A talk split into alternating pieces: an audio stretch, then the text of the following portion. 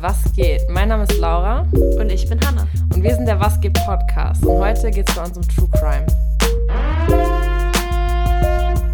Trigger Warning. Alle Timestamps und Triggerwarnungen findet ihr in der Infobox. Hi.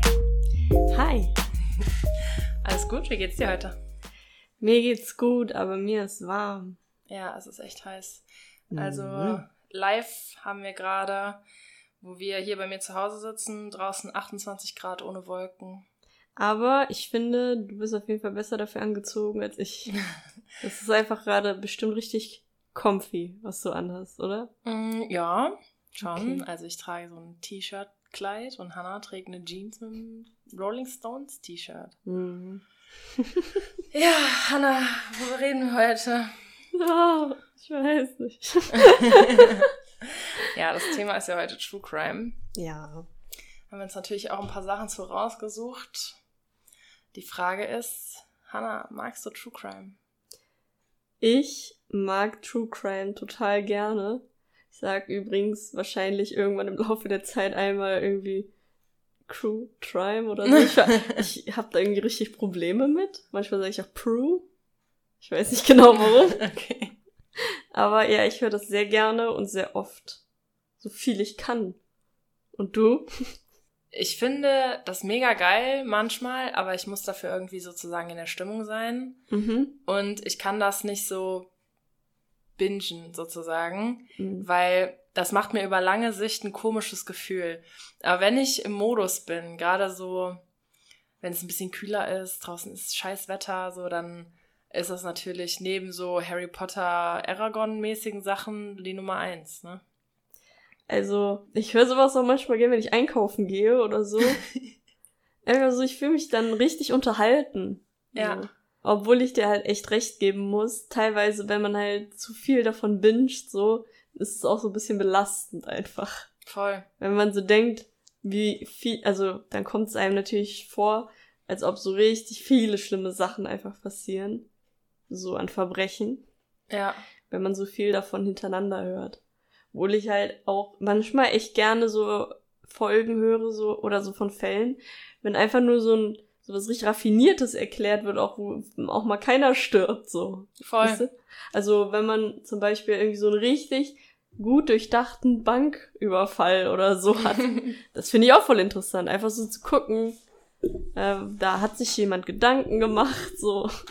Ja, verstehe ich. Hast du da ein Beispiel, was du da cool fandest jetzt zuletzt vielleicht? Ähm, boah, es gab mal diese, äh, ähm, diese Entführung von dem Boah, ich habe auch Ja. genau daran gedacht. Oetker. An die Nee, Leibniz, oder? Nee, ich habe an Oetker gedacht. Wo die den halt in so eine Kiste getan haben. Äh, Also, die haben den halt einfach weggeschnappt von einem Parkplatz. Ja. Das ist aber der Leibniz. Nee, Oetker. Ja? Ja, safe. Okay, das, wir, damit wir hier keine Fehlinfo streuen, muss ich das mal nachgucken. Weil ich habe das voll im, Ich habe da letztens noch jemand davon erzählt und war mir sicher, es ist Leibniz. Also, meinst du das mit der Kiste, die dann irgendwie unter Strom gesetzt wurde Genau. und so? Nee, ist Oetker. Hm, ja, dann gucken wir mal. Mhm. Auch hier in diesem Podcast suchen wir stets nach Beweisen. Und Also es wurde auf jeden Fall der Leibniz-Sohn entführt. Ich gucke jetzt mal nach Oetker. Das gab's auch bei ähm, Entführungen, die Oetker nie losließ. Hä, das gibt's anscheinend von beiden.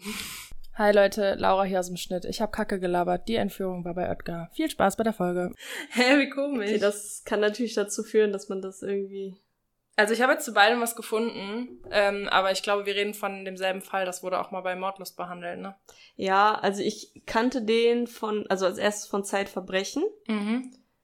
Nee, stimmt überhaupt nicht. Von, ähm, wie heißt es nochmal? Dieser Podcast mit dem, der ist, der ist halt wirklich ein Radiomoderator. Kennst du das zufällig? Das ist so, ach so, Verbrechen von nebenan.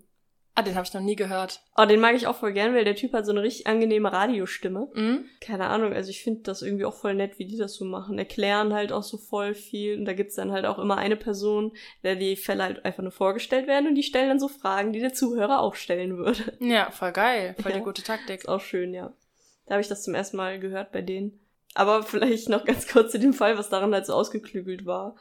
Ähm, der Mann wurde halt von einer Person halt ins Auto entführt, wurde dann halt in so eine Kiste gesteckt, was halt eh schon voll die Tortur war, weil der halt viel zu groß war dafür. Ja. Und wenn man ein lautes Geräusch gemacht hat, wurde dabei halt ein Strom ausgelöst, der irgendwie in der Kiste war. Und dann hat man halt einfach auch einen Stromschlag gekriegt. Und sobald er in der Kiste war, hat der Mann, also der Entführer, halt dem so Anweisungen gegeben durch so, ich weiß nicht, ob da ein Lautsprecher drin war oder sowas. Auf jeden Fall hat er dem gesagt, irgendwie, ab jetzt bin ich für sie zuständig, ne, der, äh, er hat es auf jeden Fall so dargestellt, als ob der Mann, der ihn gerade entführt hat, jemand anderes wäre. Und ab jetzt Ja. übernimmt er. So dass es halt immer so klang, als wären mehrere Leute involviert und es war die ganze Zeit nur einer. Das hat auch super lange die Polizei gedacht, ne, dass das nur ganz viele sind. Ja. Mhm. Das finde ich krass, wenn es gerade um sowas geht, dass Leute super viel ähm, inszeniert haben und das einfach alles so super raffiniert ist. Da fallen mir neben dieser Entführung auch sofort Hochstapler ein. Das finde Ja. ich auch immer mega interessant. Mhm. Leute einfach so ein krasses Doppelleben haben. Da gab es ja auch mehrere Fälle. Also ich persönlich höre jetzt nur Mordlust und teilweise Zeitverbrechen, wobei ich irgendwie, also gar nichts gegen diesen Podcast, ne? Es ist auf jeden Fall total informativ gemacht und so. Ich finde aber Zeitverbrechen ist immer so ein bisschen trocken, weil, also bei uns ist das ja, wir quatschen einfach drüber. Ich würde bei Mordlust auch sagen, dass das halt so ähnlich ist, zumindest ab dem Zeitpunkt, wo sie halt die äh, Fälle vorgestellt haben. Und bei Zeitverbrechen finde ich, das, das klingt jetzt so assi, aber die fühlen sich immer so voll, weil die, weil sie halt zu dem Zeitpunkt, wo das dann passiert ist, meistens schon gab und die halt damals schon drüber berichtet haben und so, ne? Ja.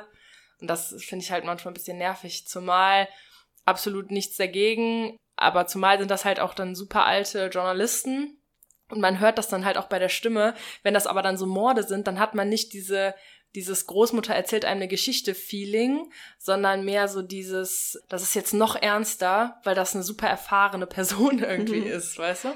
Ich mag das auch voll gerne, wenn da zum Beispiel so ein Gast kommt und das erzählt. Ein Mhm. Journalist, der halt darüber berichtet hat oder so.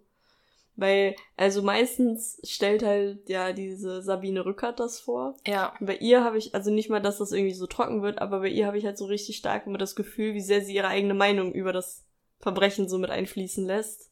ja. Was halt eigentlich auch gut ist, aber zum Beispiel bei, jetzt habe ich das schon wieder vergessen, wie hieß das denn jetzt? so? Ah ja, Verbrechen von nebenan. Also, Da versuchen die das immer so neutral wie möglich darzustellen und am Ende kommen die halt in eine Diskussion. ja. Und das ist dann auch okay, aber bei ihr ist es dann halt immer so, ja, und der arme Mann wurde dann von der Frau Ja. oder weiß ich nicht, keine Ahnung, immer sehr, siehst du immer sehr dabei so. Ja, also das kann ja auch gut sein, ne, wenn man sich so ein bisschen emotional connected, ne? Mhm. Aber ich finde, sobald das Leute sind, wir haben ja letztes, letzte Folge darüber gesprochen, dass wir alle woke sein müssen, ne? Und ich habe manchmal das Gefühl, dass äh, Leute, die nicht mit Social Media aufgewachsen sind, für die gilt das natürlich auch, dass man ähm, politisch korrekt sein muss, gerade bei Zeitungen und Leuten, die in der Öffentlichkeit stehen. Und ich habe bei solchen Leuten manchmal das Gefühl, dass die das in ihren Sprachgebrauch nicht einfließen lassen können. Und deswegen muss man dann noch extra betonen, dass es ja nichts mit dem Opfer zu tun hat von der Vergewaltigung, dass sie irgendwie einen kurzen Rock hatte oder so. Mhm. Was halt für jemanden, der halt in dieser ja, Wokeness-Zwang äh, eingesaugt wird von Social Media, die Leute bringen das irgendwie natürlich herüber, weil es ist quasi in die Erziehung eingeflossen so. Mhm. Bei Mordlos ist es ja auf jeden Fall stark, ne, dass sie halt versuchen immer so, was ich auch voll mag, dass immer so eine Triggerwarnung gegeben wird oder Voll. sowas. Das finde ich auch voll wichtig. Ich weiß gerade nicht, ob das bei Zeitverbrechen überhaupt passiert. Da kann ich mich nicht dran erinnern, ehrlich gesagt. Schon länger nicht gehört. Hm, Kann sein, ich weiß. Aber bei denen fällt mir das auf jeden Fall immer auf. Ja. Und das ist auch voll sinnvoll, weil, ich weiß nicht, ob du dich erinnern kannst, aber bei, ja, kannst dich safe erinnern, bei äh, Mordlust, ich glaube, das ist die dritte Folge oder so, ja. mit, mit äh, dem Exorzismus, mit Anneliese Michel. Ja, genau. Und da haben die ja auch die Tonspur, die Originale halt laufen lassen, Ja. die einem halt richtig Gänsehaut gegeben hat und richtig ungutes Gefühl. Und da Mhm. haben sie zumindest vorher Bescheid gesagt. Und irgendwie hat mich der Fall so voll interessiert Ja. danach. Und dann habe ich noch so ein bisschen gesucht danach. Ob ich da so im Internet noch was zu finde oder auf YouTube. Und dann gab es da so kleine Dokus drüber oder so kleine Reportagen. Da hatten die das nicht. Also die Triggerwarnung. Da kam dann direkt die Tonspurkeule, die dich halt so richtig fertig gemacht hat, wenn man so hört, wie halt so jemand, ja, so klingt, als wäre er vom Teufel besessen und dann halt so auf einer richtig, richtig unheimlichen Tonlage. Allein wenn ich jetzt daran denke, kriege ich schon wieder mhm. eine Gänsehaut. Das muss man nicht unbedingt hören, so. Deswegen finde ich auf jeden Fall voll gut, wenn Podcasts auf sowas achten. Voll. Ich bin auch direkt dann die Fraktion, die das gerne annimmt, weil ich sag dir ehrlich, ich habe es mir nicht angehört. Ah, also ah, okay. die einzigen Tonspuren, glaube ich, die Originalaufnahmen waren, die ich mir bei Mordlust angehört habe, war, ähm, weißt du noch, über, als die über Kindermörder gesprochen haben? Ja, habe ich auch direkt dran. Und gedacht. da hat äh, der eine kleine Junge hat ja da bei der Polizei dieses Interview gegeben und das wurde ja aufgezeichnet, der ja. in England. Und da, das habe ich mir anhören können, aber andere Sachen irgendwie, weil das ist auch nicht, das klingt blöd, weil das ist halt ein Kind, das hat trotzdem jemand umgebracht. Aber das hat noch nicht dieses Dreckige. Ja nicht so irgendwie so kalt und berechnend ja. irgendwie. Das tat einem irgendwie alles nur leid. Eigentlich ja, tat voll. einem alles leid, was da passiert ist in dem Fall. Kann ich voll verstehen. Mhm. Ja, was macht ein True Crime mit dir? Hast du das Gefühl, das spricht nur deinen inneren Voyeuristen an oder findest du das tatsächlich interessant quasi? Also, ich denke, es ist auf jeden Fall sehr viel Voyeurismus, mhm. der damit reinspielt. Einfach so dieses, ähm, also man stumpft auch irgendwann so ein bisschen ab, wenn jetzt irgendwann einfach nur eine Geschichte kommt, wo jemand so auf eine ganz normale Art irgendwie einfach erschlagen wird, dann denkst du ja, okay, ähm, und jetzt? Ja. So, ne? Es muss halt irgendwie immer ein bisschen interessanter sein und immer noch, keine Ahnung, noch abgefahrener. Da hat jemand, also wenn, sobald du so mehr Details halt irgendwie zum Beispiel über das Leben von den Opfern oder dem Mörder kriegst, wo halt so was super Abgefahrenes kommt, wird's halt immer spannender dadurch so.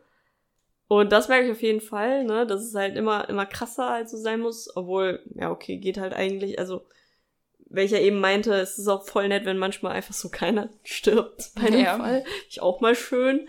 Aber als ich den Podcast Mordlust halt angefangen habe zu hören, hat mich das halt so gecatcht, dass ich halt sehr schnell irgendwie sehr, sehr viele Folgen am Stück gehört mhm. habe. Und die gehen ja auch lang.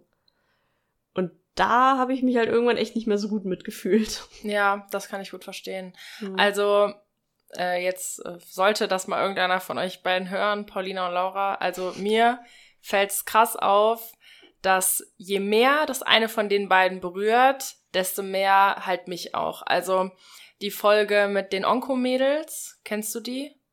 Ähm, ja, mit dem Apotheker, der die, die auch geweint, ne? Ja, und da habe ich auch geweint. Aber auch nur, weil Paulina auch geweint hat. ich glaube, dass, also das catcht mich so krass. Hast du mal, also wir haben ja schon gesagt, dass wir in Nordrhein-Westfalen leben. Und hast du in der Schule mal, obwohl wir werden das ja beide zusammen machen müssen, oder in der Uni, hast du mal einen Crashkurs NRW mitgemacht? Das ist von der Polizei halt so ein Ding wo halt Polizisten, Rettungsdienst und sowas kommen und die erzählen dann von vermeidbaren Autounfällen, wo halt jemand gestorben ist, um quasi so jungen Fahranfängern da so ein abschreckendes Beispiel zu geben, damit die vernünftig aufpassen, nicht trinken am Steuer, kein Handy etc. Hattest du das schon mal? Nee. Da gibt's halt mehrere Beispiele, das hatte ich halt in meiner Uni mal mitgemacht.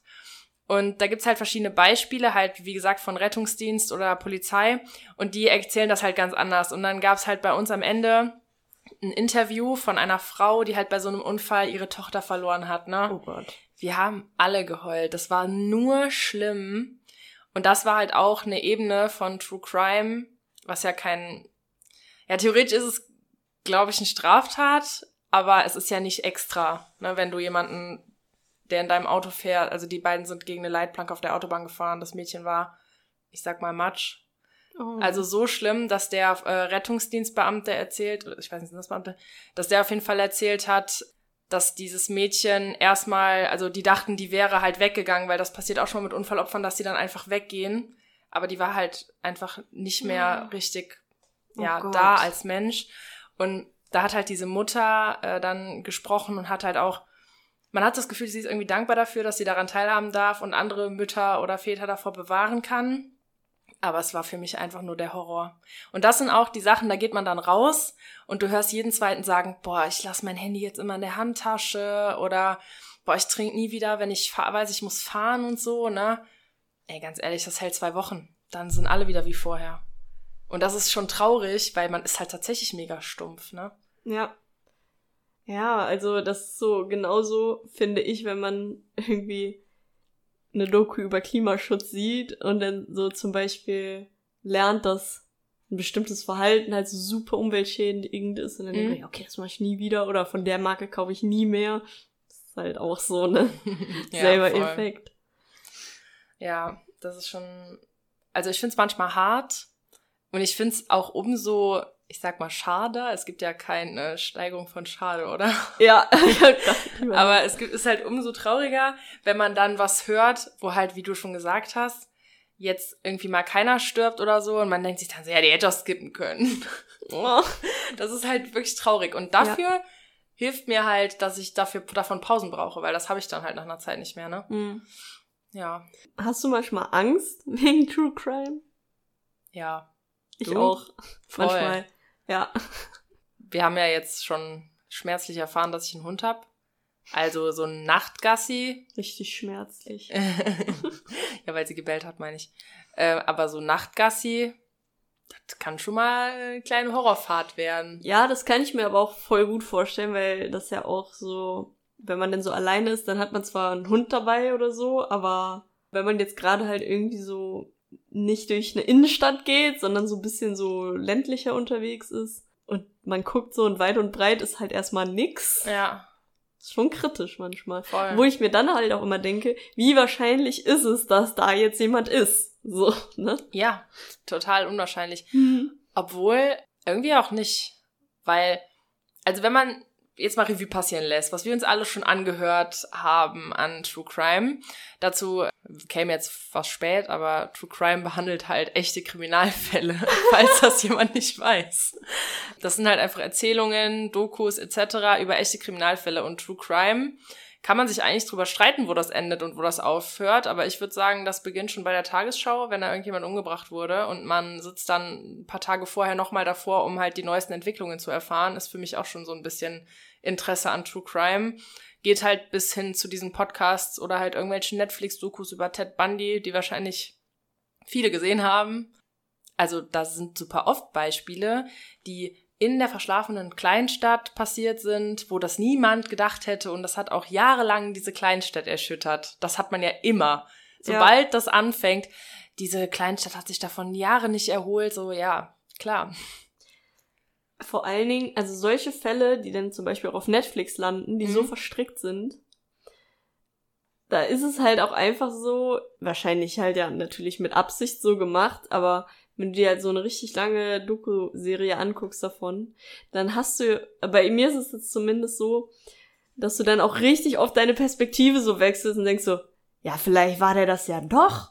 Und ja, kann ja doch sein und so, ja, ne? Voll. Und äh, weil ja auch immer, wenn neue Beweise rauskommen oder so, ich weiß nicht, ob du das gesehen hast, bei Netflix gibt's auch mit diesem französischen Jungen, ich weiß nicht mehr, wie der hieß, so ein französischer kleiner Junge, Sagt der, nix. boah, also da war ich halt auch so, das war so intensiv, ne? der ist halt einfach, ja, weggekommen. Ich weiß jetzt nicht mehr, ob direkt klar war, dass er halt ermordet wurde oder so.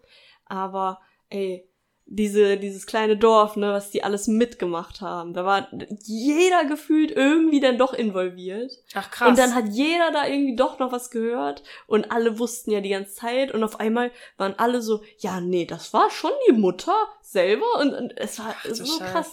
Und das ging halt. Spoiler Alert. Nee, also es war nicht die Mutter. Ah, okay. ich kenn's nicht. Nein, aber es war halt so, dass man das dann irgendwann dachte. Mhm. Und dann, dann musste der Vater und es war super verstrickt einfach. Und das hat halt einfach so heftig Spannung aufgebaut. Na, wahrscheinlich halt ein bisschen mehr, als es ja, halt in Wirklichkeit voll. war. Aber das war so spektakulär, das musst du dir mal anhören. Oder, was halt auch, vielleicht kennst du das mit diesem, mit diesem kleinen amerikanischen Mädchen. Ist die nochmal irgendwie so, äh, Jean Benet oder so. Kann sein. Nee, es sagt die, mir was, aber. Dieses Schönheitskönigin-Kind. Ah ja, doch, klar. Mhm. Boah, das war ja auch, also spektakulär, finde ich. Weil da auch jedes Mal denkt man so wieder, wenn man da so irgendwie eine Doku drüber guckt, ja, kann jetzt schon so gewesen sein. Aber kann halt auch irgendwie überhaupt nicht so gewesen sein, weil das irgendwie in alle Richtungen so ja. war. Findest du Cold Cases interessant oder findest du das unbefriedigend? Weil ich finde das immer super unbefriedigend, wenn ich sowas höre. Was mich lange beschäftigt hat, war, war natürlich auch bei Mordlos behandelt worden. Ich glaube, man hört, dass ich sowas mir nicht oft anhöre, weil bei mir ist ein Podcast auch immer super abhängig davon, wie sympathisch ich die Hosts finde. Ne? Mhm. Bei Modclus ist das halt für mich voll gegeben, die Sympathie und ich mag auch die Art und Weise, wie die sich ausdrücken, total gerne. Und da ist halt bei mir hängen geblieben dieses Beispiel, wo die beiden Kinder von ihren Eltern irgendwie in der Ferienwohnung gelassen wurden. Die sind dann noch mit Freunden essen gegangen und dann war plötzlich das Kind weg. Ja. Und das ist ja bis heute nicht klar, was da passiert ist, soweit ich weiß, ne? Aber es kam irgendwie vor drei Wochen oder so nochmal neue Hinweise dazu. Echt? Ja, weil der Krass. Täter halt eventuell aus Deutschland jetzt ist. Die sind ja auch deutsch, die Leute, ne? Ja, aber die dachten ja, die ganze, ja, die dachten ja die ganze Zeit, es wäre jemand aus diesem Ferienort gewesen ja. oder so. Kam halt irgendwie auch in den Nachrichten, dass da jetzt nochmal neue Entwicklungen, neue mhm. Ermittlungen quasi gemacht werden. Krass, das wusste ich zum Beispiel gar nicht. Gut, dass mhm. du da so mhm. drin bist. Aber das hat mich zum Beispiel super lang beschäftigt, weil ich habe mir das sogar zweimal angehört, weil ich dachte, okay, irgendwie löst du das jetzt für dich im Kopf, sonst stört dich das lange. Und das war halt auch, äh, ich habe es natürlich nicht hingekriegt, ne? Also klar. Sonst musst du da mal anrufen. Naja. Das ist auch äh, übrigens voll oft, dass es, also es gibt ja Aktenzeichen XY, ich weiß nicht, ob die noch aktuelle Fälle machen, aber es gibt super oft halt so Hinweistelefone und sowas von der Polizei. Und stell dir mal vor, du musst da anrufen. Das ist doch voll komisch bestimmt, oder? Also wenn du, ja. wenn du dann sowas weißt, ich glaube, bei so Cold Cases oder bei halt so Sachen, die halt noch kein Cold Case sind, sondern ein aktueller, akuter Fall und du rufst da an und weißt irgendwas aus irgendeinem Grund, ich glaube, es gibt auch super viele Leute, die dann da einfach nicht anrufen, weil sie Angst haben, in das Fadenkreuz der Ermittler zu geraten, wenn sie irgendwie jetzt gerade nicht super plausibel erklären können, woher sie das wissen. Ja. Aber kann man auch anonym machen, oder? Bestimmt. Bestimmt. Ich weiß halt nicht, wie anonym man bei der Polizei anrufen kann. Ich glaube, das ist relativ schwierig. Ja. Stimmt. Ich weiß es ähm, nicht es gibt ja auch im Moment noch diesen Fall, ähm, das war ja, glaube ich, irgendwie vor einem Jahr, dieses 15-jährige Mädchen aus Berlin, die da abhanden gekommen ist. Ich weiß nicht mehr, wie die heißt. Mit dem Instagram-Foto. Ja. Ne? Ja. Das weiß ich auch nicht, wie die heißt. Aber da können wir eigentlich auch uns nochmal der Diskussion anschließen. Wie findest du das mit dem Instagram-Bild? Das ist halt so, also bei mir hat das den Gedanken geweckt, dass es irgendwie eine Riesenverschwörung irgendwie ist, dass die Polizei so mit drin hängt und weiß ich nicht was. Wahrscheinlich Echt? wieder viel zu spektakulär. Weil, warum nehmen die so ein Bild? Das ist doch super unprofessionell, oder? Also, es gibt ja ähm, auf jeden Fall Dinge in der Wissenschaft, die dafür sprechen, dass man das macht. Denn ähm, kennst du, das ist natürlich äh, ein Scherz und das ist ja auch ein lustiger Film, aber kennst du bei Scary Movie dieses, äh, diese Szene, da schreibt die dann eine Online-Anzeige quasi an die Polizei und schreibt dann White Woman in Trouble. Und dann geht das bei denen ein und plötzlich rasten die alle voll aus und ballern dahin, so, ne? Und das ist halt der gleiche Effekt, weil es ist halt tatsächlich so, dass wenn man jemanden als attraktiv empfindet, dass man mehr Mitleid empfindet und dass man damit mehr Öffentlichkeit erregen kann, sozusagen was zu tun und mehr Leute ins Boot kriegt.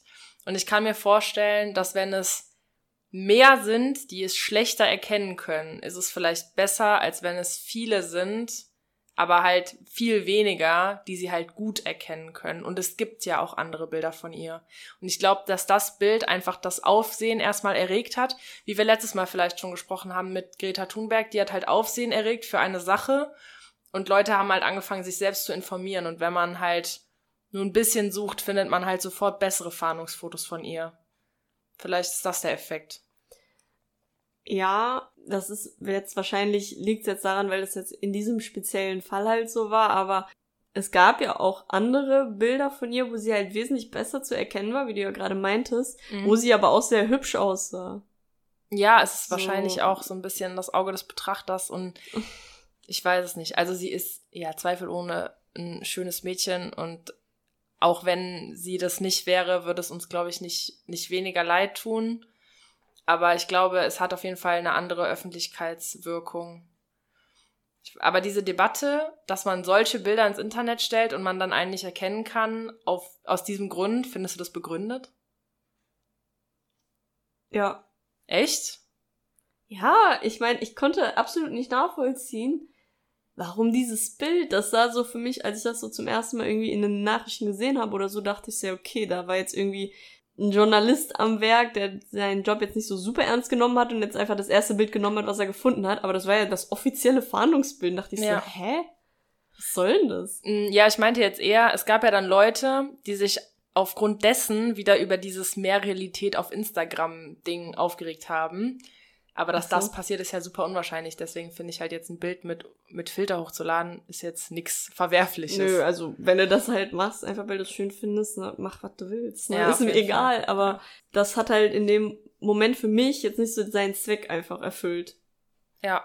Aber da war ja auch einfach so das Ding, also nicht nur, dass ich halt irgendwie so dachte, ja, warum, warum nehmen die jetzt dieses Bild? Das muss irgendwie einen Grund haben auch am Anfang, ich weiß nicht mehr, wie es dann so genau damit weiterging, aber es war ja auch am Anfang so, dass alle ja dachten auf jeden Fall der Onkel wäre auf jeden Fall der Täter. Ja. Und dann wurde ja auch in die Richtung ermittelt und dann ist er ja auch irgendwie da mit dem Auto so gefahren, wo irgendwie eine Decke drin war und so. Und die ganze Zeit haben auch die, die ganze Familie so gesagt, ja, es wäre jetzt besser, wenn er redet, aber wir sagen nichts. Ja. Und dann denkst du so, ja, Alter, euer Kind, wenn ja. ihr was wisst, dann müsst ihr jetzt alles sagen, ja, so, ne? Da, da, dachte ich so, also was? Also, es klang so, als ob der irgendwie noch so anders Dreck am Stecken hätte. Weiß ich nicht, vielleicht wenn er in irgendeinem Drogengeschäft in, äh, verwickelt war mhm. oder so. Und deswegen hat er jetzt zu allem geschwiegen. Aber, ne, so, keine Ahnung, irgendwie dachte ich so, wenn irgendwie die Chance besteht, so, dass so deine Nichte er jetzt halt noch am Leben ist und wieder gefunden werden kann, zur Familie zurückkommt, dann musst du jetzt halt alles sagen und auch die Familie. So. Ja, du musst jetzt Fall. halt alles sagen. Und da dachte ich so, was? Ne? Es war auch wieder so einfach, einfach seltsam. Und dass man sich, das hat halt auch einfach sehr viel Spielraum für so eigene Theorien gelassen. Ja, voll. Ich glaube, das ist das, was die Leute auf jeden Fall auch sehr catcht bin auf jeden Fall froh, dass du die Sachen dann immer noch ein bisschen länger verfolgst, weil ich weiß nicht warum, aber ich krieg das irgendwie nicht hin, dass diese Sachen an mich drankommen. Also mir werden diese Infos quasi nicht von alleine zugespielt. Ja, doch, mir schon. Ja, nee, mir gar nicht. Ich wüsste, was du jetzt auch eben gesagt hast. Dazu muss man sagen, Hannah hat ja auch letzte Folge gesagt, sie guckt äh, jeden Morgen die Tagesschau. Das tue ich halt nicht. Und da wäre ich vielleicht mal beraten, das zu machen. Ähm, bei diesen Fällen, die halt noch so Cold Cases sind, aber wo ab und zu mal neue Entwicklung kommt, habe ja. ich auch ab und zu mal, gucke ich jetzt auch nicht regelmäßig, sondern nur bei solchen neuen Entwicklungen, gibt's immer mal so kleine Update-Videos von Jero, diesem YouTuber, falls ihr ihn kennst. Nee, kenn ich nicht. Der hat, eigentlich hat er irgendwie mal alles gemacht und irgendwann hat er sich auf True Crime so spezialisiert mhm. und verfolgt diese Fälle halt auch so voll, also die hieß Rebecca. Diese ja, eine, die da genau. kann, ne? Ja. Hat auch irgendwie so bisschen auch so Kontakt mit der Familie mhm. und so und weiß ich nicht, gibt da irgendwie immer so Updates, sobald irgendwelche neuen Entwicklungen kommen und sowas. Und von solchen Videos zum Beispiel nimmt er halt alle Einnahmen und spendet die dann halt an irgendeine so Organisation, die irgendwie für die Aufklärung von sowas oder, mhm. oder, oder Weißer Ring, ich weiß es nicht genau. Auf jeden Fall finde ich das immer ganz gut Voll. bei ihm.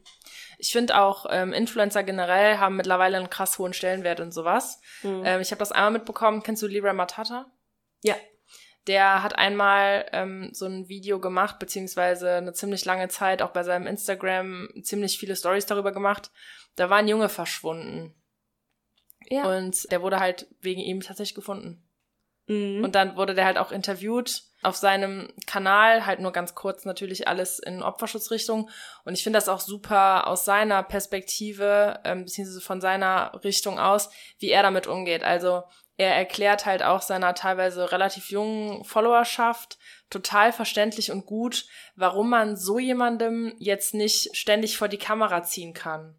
Und ich finde, dass der macht eine super wichtige Arbeit. Man darf, man kann jetzt natürlich darüber streiten, wie informativ alle seine Videos sind, wo er quasi eine repräsentative Person rausfindet, die irgendeinen Makel hat oder die irgendein Problem hat inwieweit man da für alle sprechen kann. Ich find's aber richtig, richtig geil, dass der da so eine Awareness für alle möglichen Sachen schafft Mhm. und wie schlimm auch solche Sachen sein können für die Leute, die betroffen sind, obwohl man das vielleicht selber gar nicht so wahrnimmt. Das kann von kleinsten, zum Beispiel hat irgendwie ein Video, wo ein Mädel ähm, sagt, dass sie sehr unter ihren großen Brüsten leidet. Ich hab Und da haben- dran gedacht, ja. ich, ja. Also ich kann das voll verstehen. Also wir kannten ja auch ein Mädchen in unserer Schulzeit, die hatte ja super schnell super große Brüste, hatte auch mega Rückenschmerzen und hat äh, immer die OP machen wollen, war aber noch zu jung. belastend. Voll belastend. Und ich kann mir sehr gut vorstellen, dass das vielen, gerade Leuten, die halt natürlicherweise keine Brust haben, dass sie das nicht verstehen können oder die, oder Mädchen, die irgendwie vielleicht kleinere Brüste haben und die dann irgendwie sich größere wünschen, die sich denken, wie kann man darunter leiden? Aber ja, man kann quasi unter allem leiden, was man an seinem Körper nicht Ja. schön findet oder worüber einen jemand aufziehen kann. Ne? Mhm. Ja, irgendwie sehe ich das auf jeden Fall auch so. Nur ist es bei ihm, bei diesem Kanal halt immer so ein bisschen, also finde ich zumindest, wie sich das alles so aneinander reiht, ist so manchmal, dann kommt da irgendwie so eine Folge, ähm, mein Vater hat auf mich geschossen Ja, und dann, wie ist es, große Brüste zu haben? So, das ist manchmal so ein krasses Gefälle. So. das stimmt. ja, aber prinzipiell hast du auf jeden Fall recht. Ne? Das Ich finde es halt cool, dass er da Jüngere auch erreicht. Mhm. Bei diesem Fall, wo das, äh, dieser Junge abhanden gekommen ist und wiedergefunden wurde, da hatte ich halt auch bei, bei Jero drüber erfahren. Mhm. Weil der hat halt auch so gesagt, ja, mir hat ein Zuschauer geschrieben, bla bla bla, sein, sein Bruder wird vermisst. Da hat der Bruder sich halt bei dem Ja. gemeldet und meinte dann so, also das finde ich wohl auch voll stark, ne? Der Bruder hat halt versucht, ne, auf diesem Weg, ne, allen Leuten Bescheid zu sagen, wie er konnte, damit nach dem Bruder halt gesucht wird. Voll ne? krass, ne? Ich richtig gut. Wenn du halt so sagst, okay, ich kann jetzt nicht so untätig sein als Angehöriger, ich setze jetzt noch alles in Bewegung, was irgendwie geht. Und da Voll gibt dir halt stark. Social Media jetzt auch die Möglichkeit, ne? Das hättest du halt vorher nicht machen können. Richtig. Ich habe bezüglich True Crime äh, noch eine Frage an dich, an die ich mich jetzt gerade kurz noch mal erinnern muss. Ich hatte die gerade noch im Kopf, die war voll gut. Oh In, nein. meiner, in meinen Augen zumindest. Ah ja, äh, ich habe vor kurzem noch ein YouTube-Video darüber gesehen. Das ist auch gerade sehr absurd, aber ich gehe mal darauf, äh, davon aus, dass du dieses Phänomen kennst. Besonders bezogen auf ähm, Mörder wie zum Beispiel Ted Bundy. Es gibt gerade bei Twitter und Tumblr und hast du nicht gesehen, wahrscheinlich auch bei Instagram, diverse Fanseiten für Mädels und Jungs und diverse andere Geschlechter, die total auf Ted Bundy stehen. Das sind dann so richtige Ja. Fanpages, wo dann irgendwie ähm, über die Vergewaltigungen berichtet wird und dann werden daraus Memes gemacht, wie ähm, die beschwert sich, ich hätte mich gefreut und sowas. Also super kritisch. Ja, Das verstehe ich auch absolut nicht. es gibt, glaube ich, sogar richtig so eine Bezeichnung dafür, wenn du halt als, vor allen Dingen halt wirklich äh, Frauen ähm, auf einmal aus so Serienmörder oder so ganz schlimme Verbrecher auf einmal so eine starke Anziehung halt hast. Mhm. Da habe ich sogar auch mal eine Doku drüber gesehen, weil da halt auch eine Frau war, die darüber halt erzählt hat, wie das so für sie ist. Ja. Und sie hat sich selber in der Doku so davon distanziert, meinte, bei mir ist es nicht so. Aber es gibt Frauen, bei denen das so ist und alles, was sie halt über sich selber erzählt hat, passt halt genau da rein. Also Ja. da dachte ich so, ähm, siehst du das irgendwie nicht? Aber egal.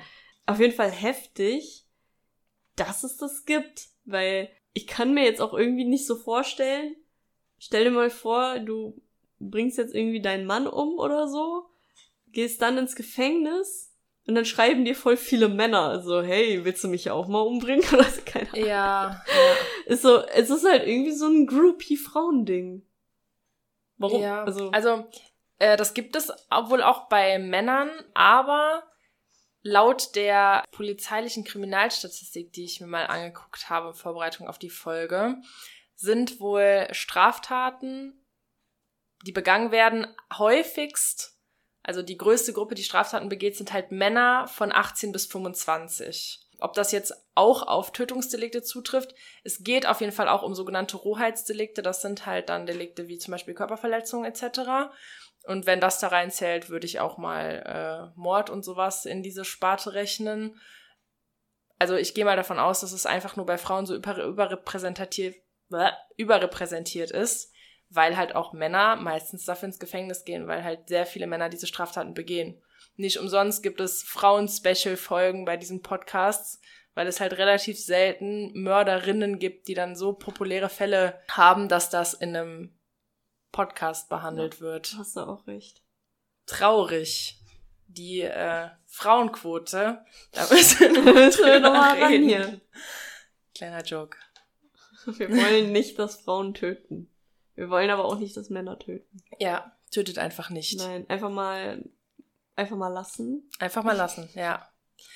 Ähm, Hanna, wo fängt denn für dich True Crime an? Was findest du denn diese Faszination, was wir eben schon besprochen haben mit dem inneren äh, Voyeur?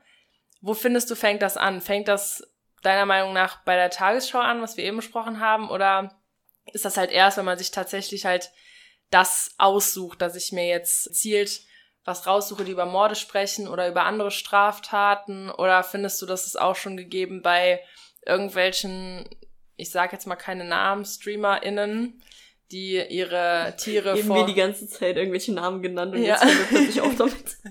Nee, äh, also ich weiß auch den Namen einfach nicht. Aber so. irgendwelche, aber einfach irgendwelche Streamer, Schrägstrich StreamerInnen, die dann ihre Katzen vor der Kamera quälen. Findest du, das äh, zählt auch schon da rein, wenn du irgendwie einen Reiz daran siehst, dir das anzugucken? Weil das ist ja theoretisch keine Berichterstattung mehr darüber, sondern halt tatsächliches Begehen vor laufender Kamera. Also, ich weiß nicht, ob das dann auch zu True Crime zählt, aber also in dieser Sparte, in der wir uns jetzt bewegen, aber für mich wäre es nicht schön, mir das anzugucken oder so. Ich würde es nicht machen wollen. Hm? Ich würde mir dann halt lieber die Berichterstattung dazu anhören. Ja, Weil irgendwie ist es dann auch so, hat dann jemand halt irgendwelche Fakten dazu und erklärt so ein bisschen Hintergründe und sowas. Und das finde ich dann halt wieder so voll interessant einfach. Anstatt, also keine Ahnung, wenn zum Beispiel, es gibt ja so viele YouTuber in Amerika, habe ich irgendwie auch mitbekommen, die so irgendwelche Psychosen haben und das dann halt alles so im Internet halt dann so quasi dadurch gezeigt wird und so. Und ich hätte jetzt keinen Bock, mir diese Videos alle selber so anzuschauen ja, wo schlimme Dinge halt so passieren oder so. Ich mag das immer, wenn jemand so die Sachen schon mal vorab für mich einordnet. ja. So. Die Recherchearbeit ist auf jeden Fall groß bei sowas. Hm. Und ich verstehe gut, was du, was du auf jeden Fall gerade sagst. Und da sind wir auch wieder bei einem Punkt, ich könnte das niemals. Also wenn wir jetzt gesagt hätten, wir machen keinen Podcast über quasi alles, sondern True Crime, ich könnte da auf gar keinen Fall jede Woche eine Folge machen, weil du musst dich dann immer mit diesen super schweren Themen beschäftigen und so.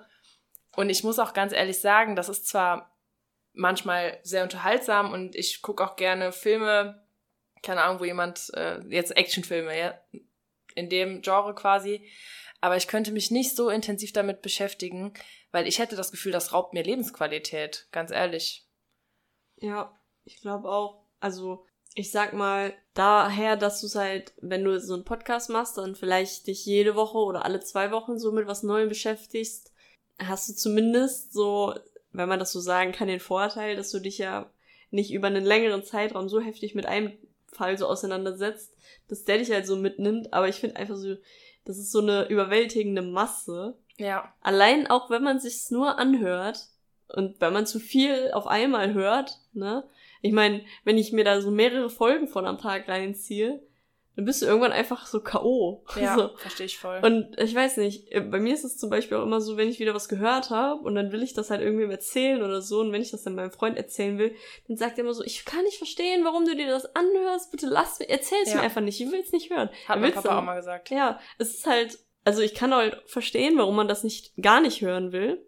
Ich finde es halt schon spannend, mir das anzuhören, aber ich will dann auch irgendwie so selber auch darüber reden, weil es mich ja irgendwie schon so beeindruckt in dem Voll. Sinne, ne? Also zumindest so, dass ich da- das Bedürfnis habe, das für mich selber auch nochmal einzuordnen mit, mit jemand anders. Und weil das halt so ein, so ein krasses Thema ist, also so sensibel oder so, oder die Leute so unterschiedlich darauf reagieren, ist es auf jeden Fall nicht für jeden was. Nee, auf keinen Fall. Kann ich auch verstehen. Findest du, also jetzt wird's glaube ich mal ein bisschen deeper, findest Mhm. du es denn verwerflich, dass dann Leute quasi indirekt damit Geld verdienen, dass jemand anders jemand umgebracht hat? Nö.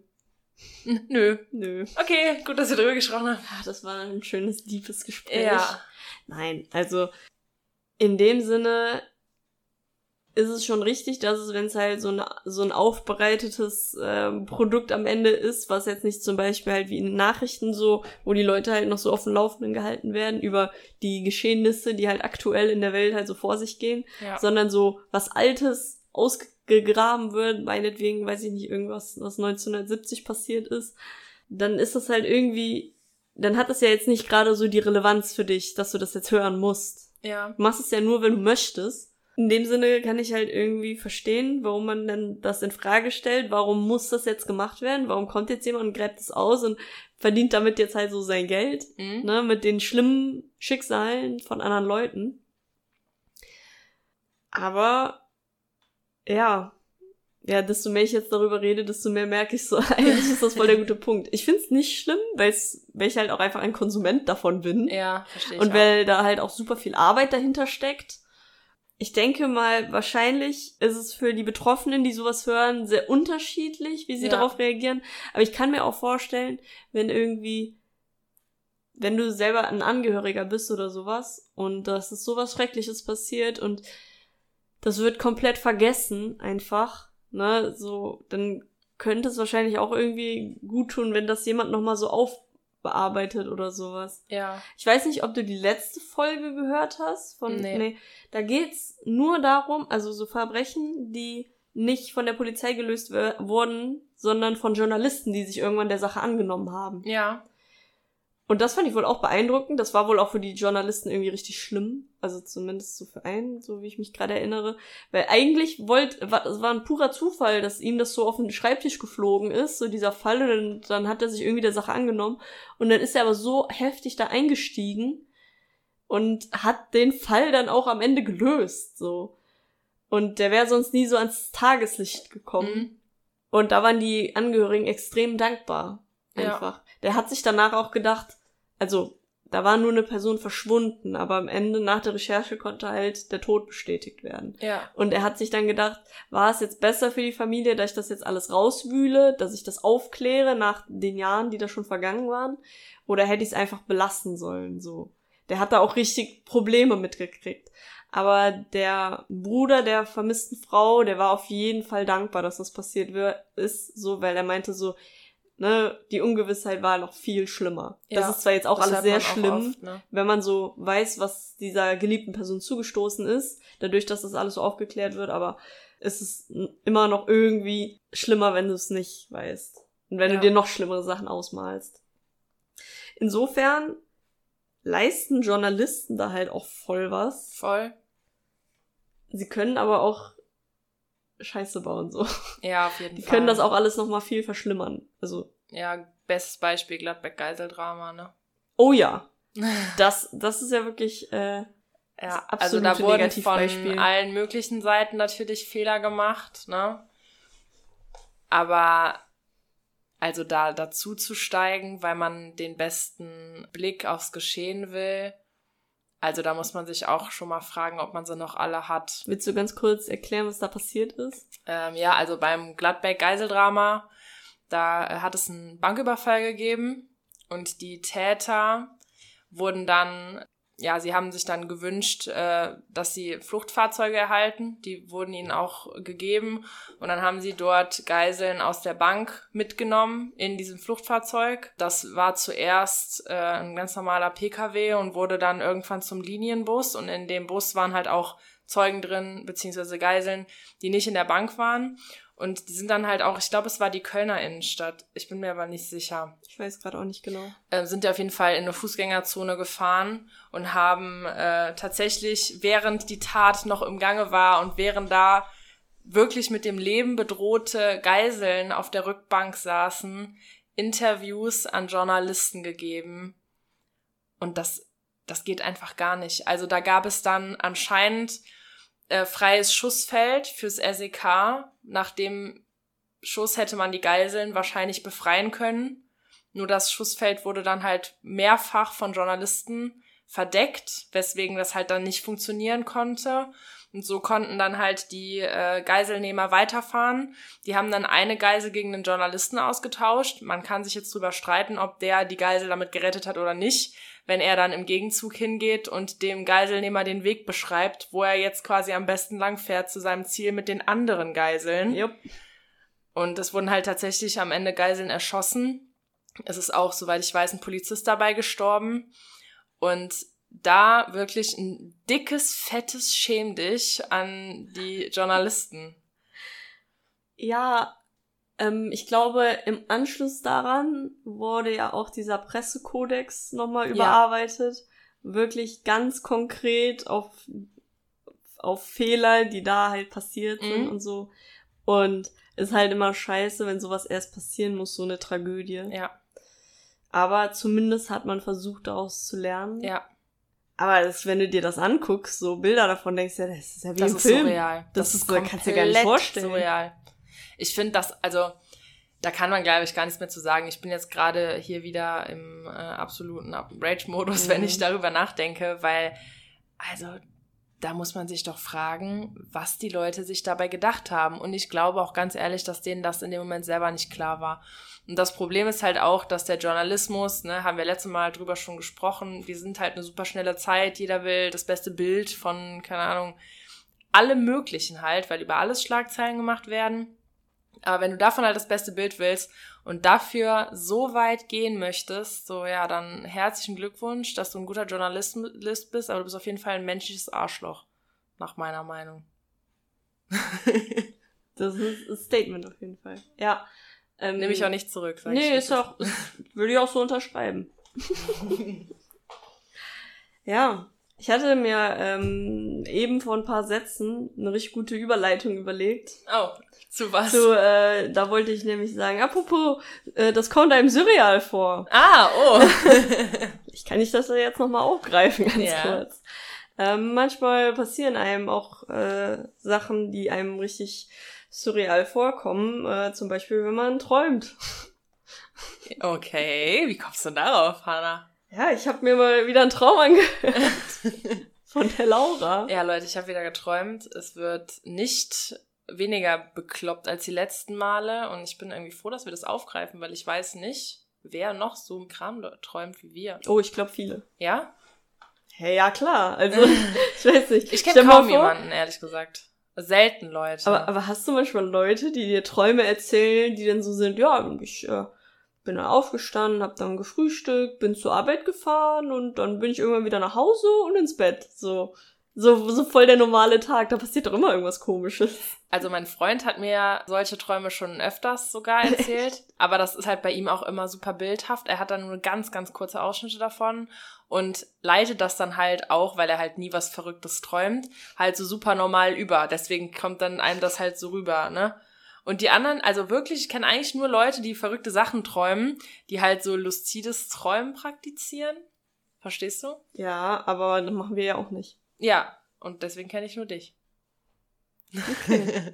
okay, dann Easy. let's go. Also, Lauras Traum hat damit angefangen, dass sie sich dachte, hey, jetzt äh, gehe ich heute mal zum Friseur.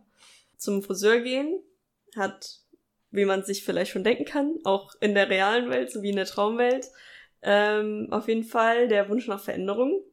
War jetzt irgendwie sehr offensichtlich. Aber auch Veränderung, die durch Druck von außen entstehen kann. Es kann aber auch ein Hinweis auf kommende Skandale sein. Oh Gott. Und in Lauras speziellen Fall sollten erstmal nicht geschnitten werden, sondern gefärbt. Ähm, erstmal war ja nicht genau klar, ähm, wie und ähm, welche Farbe so gefärbt werden sollte. Ja. Um das herauszufinden, wurde nicht Laura gefragt oder die Friseurin, sondern eine Oma auf der Straße. Die Oma auf der Straße, die man erkennt im Traum, kann bedeuten, dass du gemahnt wirst, dich zu besinnen. Also die Oma ist jetzt das Traumbild, oder was? Ja, die Oma ist das Crazy. Traum. Also ich habe hier Notiz alte Frau. Ah, okay, ja. Also es war, es geht nicht darum, dass es so die eigene Oma sein muss, sondern es war jetzt einfach nur eine alte Frau. Ja, es war eine random Oma von der Straße. Richtig. Eine Passantin, die da mal ihren Senf dazugeben musste. Genau. Das wurde da anscheinend immer so gehandhabt in diesem Friseurladen. Ja, wenn man gesagt hat, ich möchte äh, einfach was Neues, dann haben die halt einfach Passanten gefragt. Ja. Bei weiblichen Träumerinnen, was du ja bist, bedeutet eine alte Dame im Traum eine problemfreie Zeit. Geil. Ja, das ist aber schön. Nicht Passt immer, auch, ich habe gerade Urlaub. Ja, hey, problemfreie Zeit. Die alte Oma oder die alte Frau hat sich dafür entschieden, dass ähm, Laura weiß-lila Haare bekommen sollte. Das sollte auch mit einer sehr seltsamen Technik gemacht werden, indem die Haare erstmal irgendwie ge- abgeteilt werden in so Viertel. Genau, Richtig? also quasi von oben drauf gesehen wären die Haare quasi in einem Kreuz geteilt. Also es hat, gab quasi oben und unten rechts und oben und unten links. Ja. Lila Haare stehen in diesem Fall dafür, dass man bestimmte Handlungsweisen hinterfragen sollte, Mhm. Aber auch sich auf der Suche nach neuer Motivation befindet. Ja, das klingt gut. Ja, klingt wieder so super unspeziell. Aber ja, egal. klar. Ähm, das kann aber auch bedeuten, dass man sich oft in Ecken drängen lässt. Und das sollte man vermeiden. Also Ecken, in denen man sich unwohl fühlt. ja. Und das sollte man versuchen, sich nicht in diese Ecken drängen zu lassen. Das ist irgendwie nicht so super gelaufen beim Friseur, weil die die Haare nicht so vernünftig gefärbt haben, wie man das halt macht, sondern es wurde immer nur so eine Strähne bepinselt und immer an derselben Stelle, so dass es irgendwann dazu kam, dass die Spitzen nicht bepinselt waren, der Ansatz nicht bepinselt war, sondern nur die Mitte von den Haaren halt. Ja. Richtig? Und das Witzige war halt, das hat halt auch diese Oma gemacht. Ja, stimmt. Die Friseure haben halt irgendwann so beschlossen, okay, das machen jetzt die Omas. Richtig. Dann heißt das ja, dass diese Frisur halt so, also Laura hat die Frisur nicht so gut gefallen, was ich halt auch verstehen konnte, weil es halt auch eine alte Frau gemacht hat. Nichts gegen alte Frauen. Und eine schlechte Frisur im Traum deutet darauf hin, dass derzeit die Dinge nicht so laufen, wie man sie gerne hätte. Da muss schon mal Gedanken machen. Ja, muss mal gucken, dass du mal aus deinen Ecken rauskommst Ja. und die Dinge anders laufen. Die Friseurmitarbeiter haben dann auch festgestellt, dass äh, das jetzt irgendwie nicht so optimal gelaufen ist mit den Haaren und die jetzt irgendwie auch schon alle so voll kaputt waren und dann dachten sie so, ja, okay, dann rasieren wir jetzt halt ganz. Und es wäre halt auch super selbstverständlich für die und die standen dann schon so mit dem Rasierapparat dann so, ja, ja wir fangen jetzt an, ne? Und dann dachte sich Laura so, hä, nein? Stopp! ja. ich gehe jetzt. Das war ihr dann nicht mehr geheuer. Dann hat Laura mit Haarfarbe und Handtuch und komplett unfertig den Salon verlassen und dachte so, nicht mit mir, Leute. Und äh, dann wollte Laura sich beschweren und ihr Geld zurück, ist dann aber nicht zu demselben Friseurladen oder zu einem anderen, sondern zu dem zu derselben Kette, aber in einer anderen Stadt. So, die kannten sich also alle, die Friseure. Dort hat Laura dann ihre Geschichte geteilt mit den anderen Friseuren und die waren auch empört und dachten so, das kann ja nicht wahr sein. Dann war diese Anschuldigung, die Laura an diese Friseure gestellt hat, die ihr da die Frisur versaut haben oder sie auch noch äh, rasieren wollten, bedeutet, dass man in der Wachwelt unruhig ist und vielleicht auch gerade Streit hat. mhm. Allgemein kann diese Anschuldigung aber auch bedeuten, dass man das Gefühl hat, dass man selber etwas falsch gemacht hat, auch wenn man nicht der Angeschuldigte ist. Als die Friseure halt von diesem Eklat, Eklat, Eclair. Von dem Eclair erfahren. Gedacht, ist es jetzt ein Bäcker geworden? Nee. Also als sie davon erfahren haben, haben sie sich dann halt bei den anderen Friseuren gemeldet und meinten so, ja, das kann ja jetzt nicht euer Ernst sein, was soll das? Als die Anschuldigung dann halt von zwei anderen Parteien quasi so ausging in Lauras Traum, kann das ihr persönliches Unrechtsempfinden ansprechen, obwohl ihr da ja wirklich Unrecht getan wurde. Und es kann einen auch in einen moralischen Zwiespalt lenken. Wenn man manchmal ja nicht möchte, dass die äh, Personen halt angeschuldigt werden. Okay, jetzt kommt hier zu viel persönliche Interpretation rein. Machen wir weiter. Laura hat dann viel Zeit in diesem neuen Friseurladen verbracht. Oh yeah. Und es vergingen dann Tage, Denen auch, sie dann dort war. Und, halt auch immer jemand, alle sind da geblieben, die haben einfach da gewohnt. und ähm, sollte dann halt eigentlich die ganze Zeit ihre Frisur so korrigiert werden. Das hat aber niemand übernommen. Das war dann auch irgendwie gar nicht mehr wichtig, sondern ja, es das ging halt nur noch wieder normal alles. Ja, es ging nur noch darum, dass Laura dort blieb und äh, gehörte dann irgendwann auch so ein bisschen zum Personal dort, Quasi. quasi. Dass Laura dort so in diesen Laden integriert wurde und da wahrscheinlich dann auch irgendwie einen neuen Job angefangen hat oder zumindest halt so dazugehörte, deutet darauf hin, dass sich der Träumende von seiner Umwelt wertgeschätzt fühlt. Oh. Dieser, dieser Laden, dieser Friseurladen war in einem Einkaufszentrum, das deutet auf Konsumfreude hin. Ja, kann man so sagen. Mehr gibt es nicht dazu zu sagen. Was ich auch sehr witzig fand, war, dass plötzlich auch immer mehr Leute in diesen Laden kamen und Laura angesprochen haben und meinten so, ja, wir haben von deiner Geschichte gehört. Und äh, dann hast du denen das dann immer noch mal erzählt und so. Als wäre das einfach so der krasseste Skandal, den die je Ja. haben. Und dann hast du diese Leute auch irgendwie so ein bisschen inspiriert mit deiner Geschichte, so wie ich das erfahren, also verstanden habe. Da kann ich ehrlich gesagt gar nicht dran erinnern. Also, okay. Das klang für mich so, ja, die kamen dann so rein, so, ja, wir haben davon gehört, was dir zugestoßen ist, voll krass und so. Ja, Ja. so war das. Eines Tages in diesem Friseurladen kam plötzlich, kamen plötzlich Leute rein, die einen bewusstlosen Mann reingetragen haben. Und das war dann voll der Notfall und es hieß, jetzt muss jetzt sofort jemand handeln. Jemand muss jetzt ganz schnell erste Hilfe leisten, aber wir alle nicht. So. war das halt quasi nur noch Laura, die so übrig geblieben ist, mit dem bewusstlosen Mann. Und in diesem Fall von dem bewusstlosen Mann deutet das halt auf jeden Fall auf Hilflosigkeit hin und das Nichtvermögen, aktiv zu werden. Also Mm. man, man kann gerade halt irgendwie nicht helfen, obwohl Ja. man gerne möchte. Auch in verschiedenen Lebenssituationen kann das eine. okay. Ich weiß halt nicht genau, was das. okay, sag. Also. Oh Mann, ey. sag. Äh, bewusstlose Leute in Träumen können auch auf unerwartete Erbschaften hinweisen.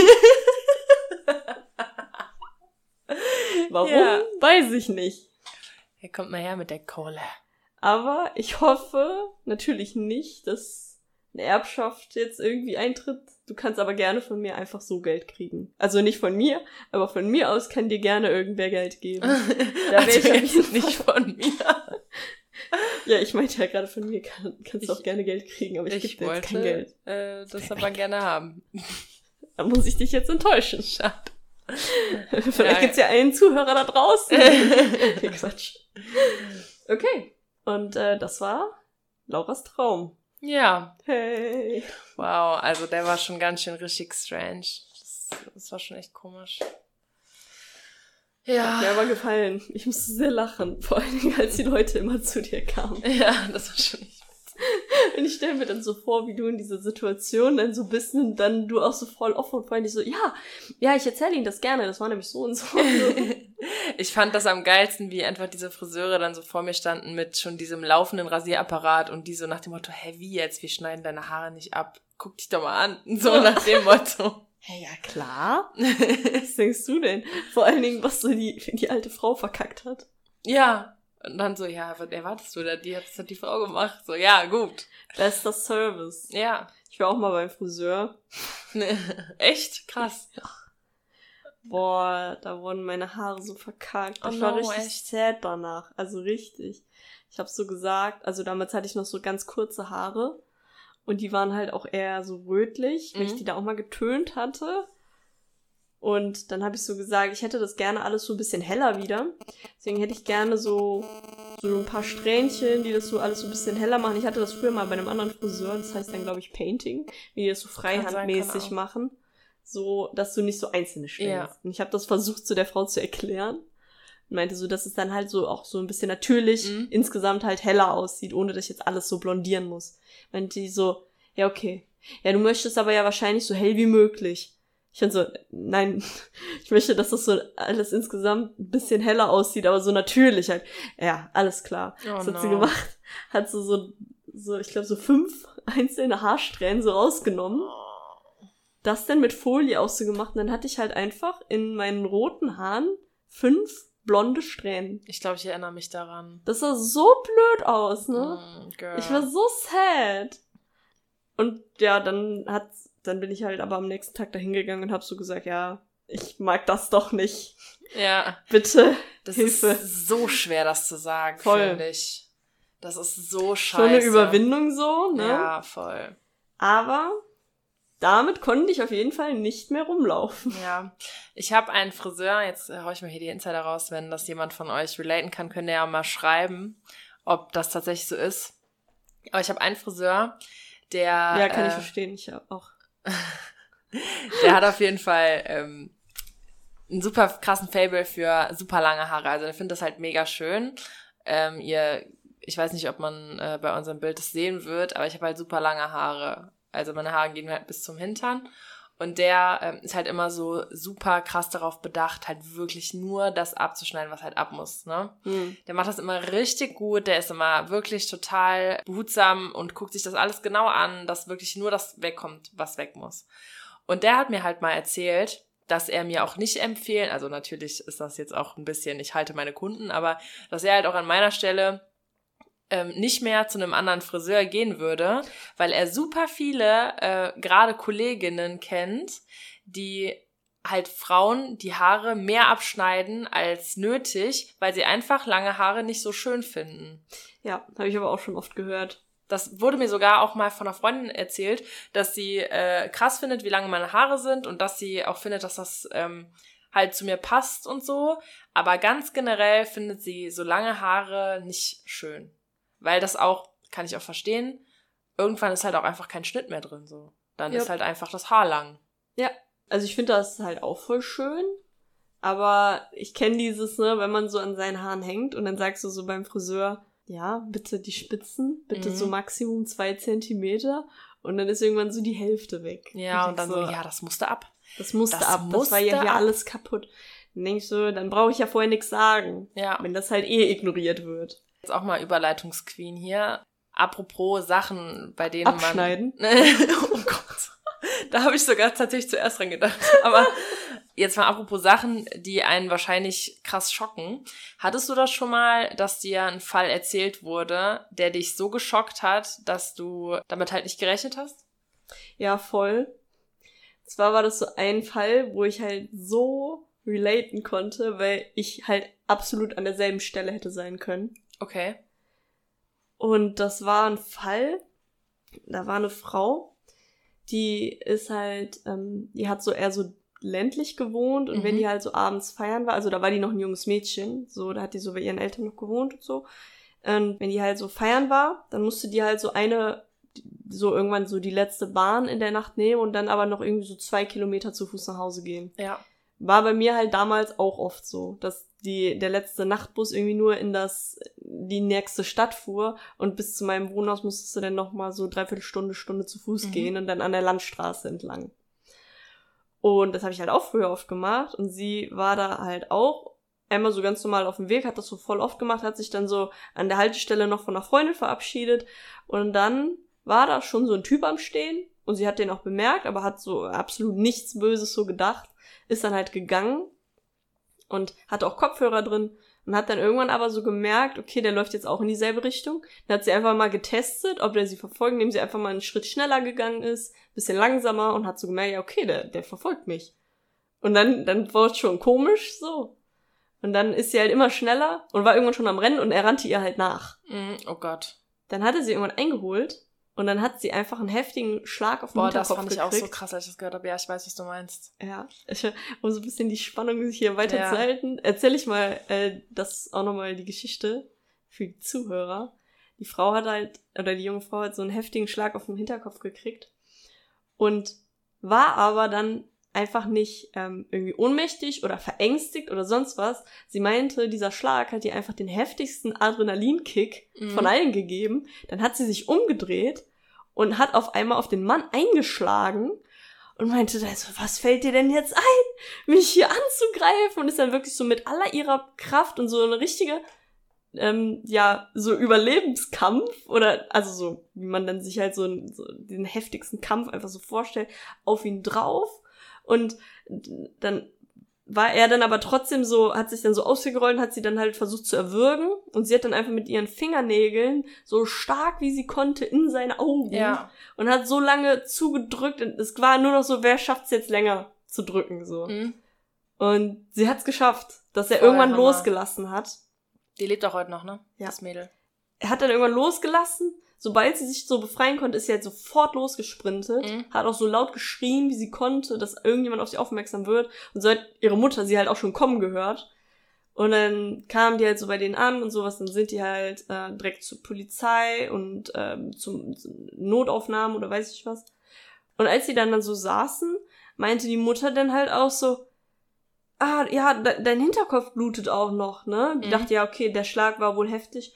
Dann hat ein Arzt sich das angeguckt und da hat man einfach festgestellt, dass sie eine Kugel im Hinterkopf hatte. Es war also kein Schlag, Ja. sondern der Mann hat schon auf sie geschossen. Und die hätte halt einfach tot sein müssen. Ja. Wäre die Waffe nicht fehlerhaft gewesen, was die Polizei rausgefunden hat, weil sie dann halt so direkt auch nochmal zu dem Tatort gefahren sind und da zufällig gerade der Täter auch dort war, Mhm. Weil er seine Waffe in der Panik hat da vergessen. So, der hat die fallen lassen. Ach, Er wollte die zurückholen und da haben die den halt direkt so geschnappt und dann halt festgestellt, okay, die Waffe war fehlerhaft und nur deswegen hat die Frau überlebt. Ja. Und da dachte ich mir so, uff, Ja. das ist schon, also, ne, und da dachte ich mir so, wie oft bin ich so da lang gegangen, das hätte mir halt auch, also du rechnest ja nicht damit, sie hat auch Ja. nicht damit gerechnet, aber es hätte mir halt auch passieren können, ne? Und da dachte ich halt auch so, keine Ahnung, ob man die ganze Zeit immer Gefahren, die passieren können, unterschätzt, ob das okay so ist. Hattest du denn schon mal Ja. sowas, wo du so dachtest, äh, dieser Fall, das, das, Das äh, fand ich halt, ich habe mir das halt auch angehört, deswegen kann ich das halt, ne? Mhm. Und das, da dachte ich mir halt einfach nur so, ey, krasses Girl, alles Glück der Welt und krasse Props, dass du das geschafft hast. Ja.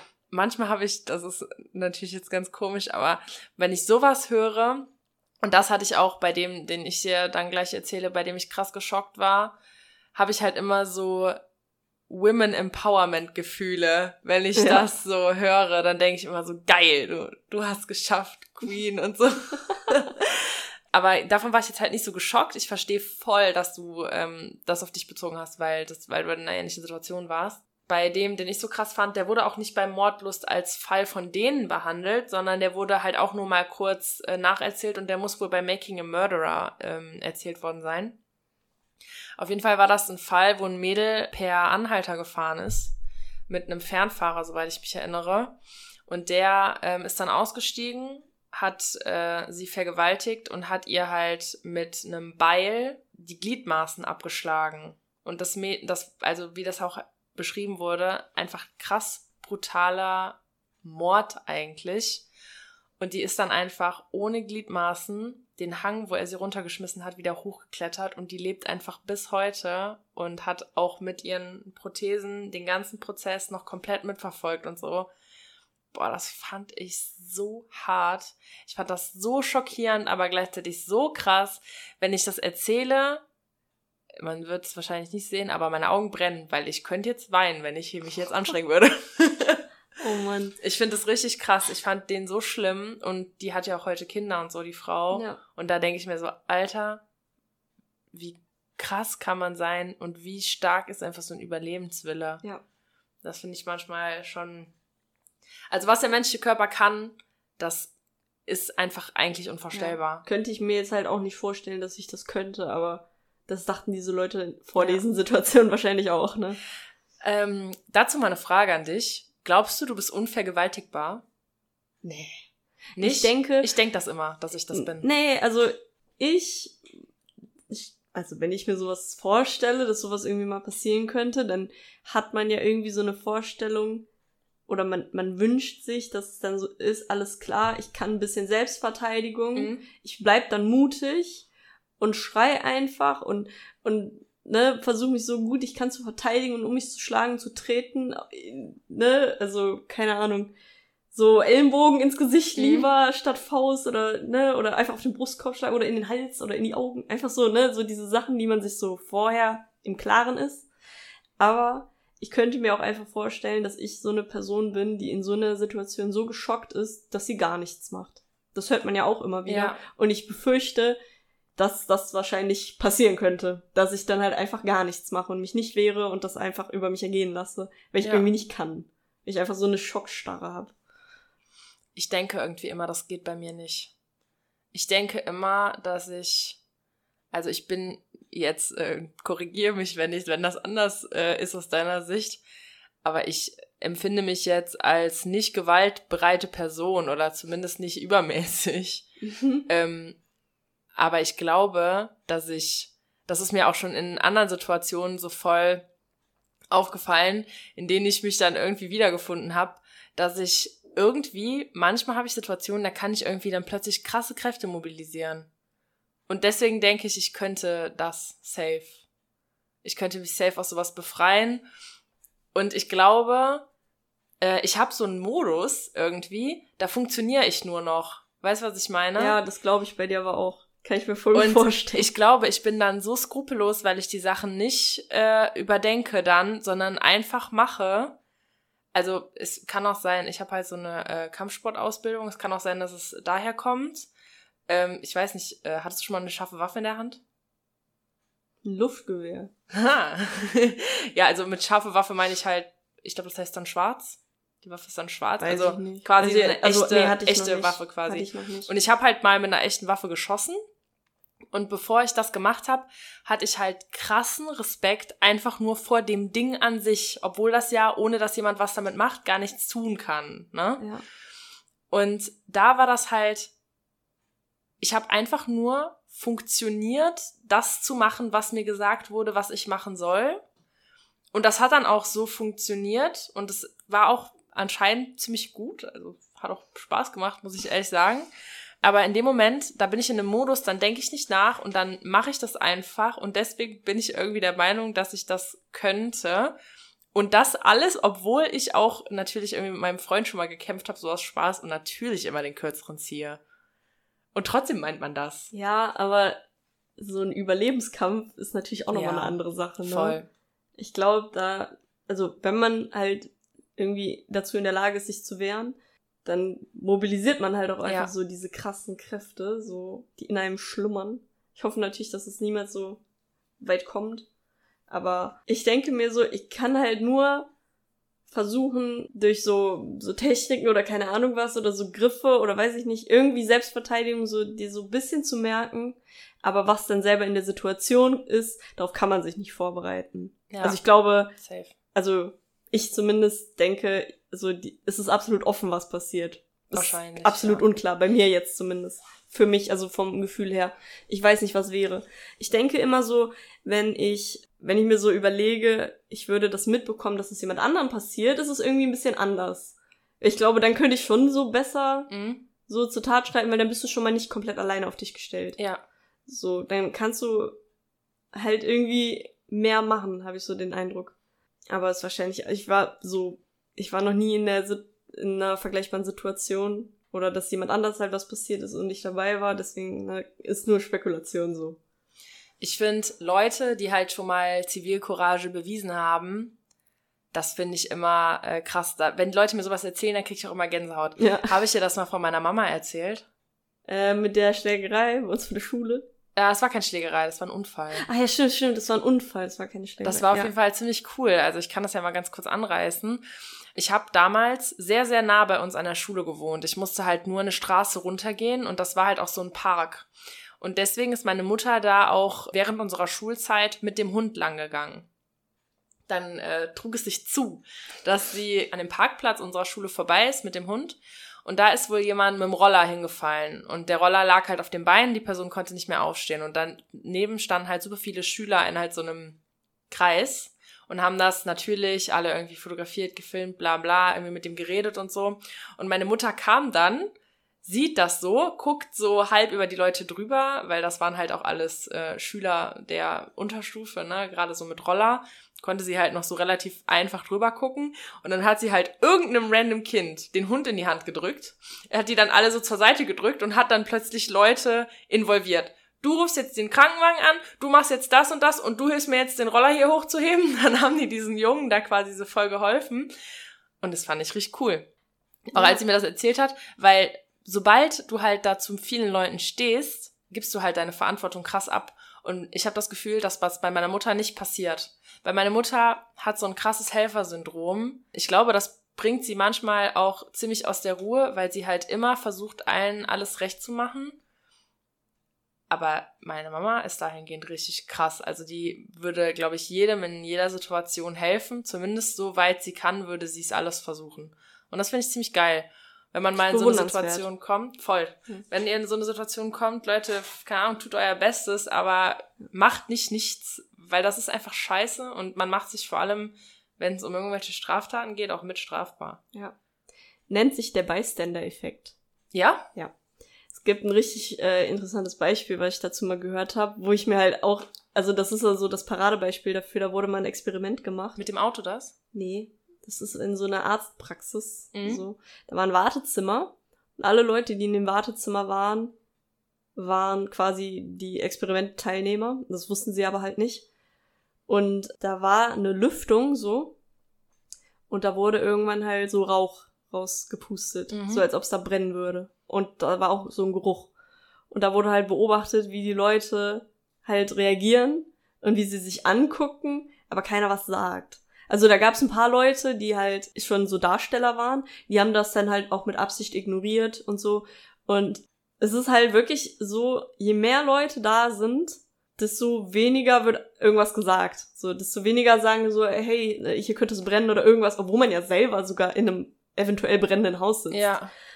Das hängt damit zusammen, dass man, ne, wie du schon meinst, ne, so die Verantwortung abgeben möchte, aber es ist halt auch einfach so, dass die Menschen sich immer in Situationen versuchen, an dem Verhalten der anderen zu orientieren.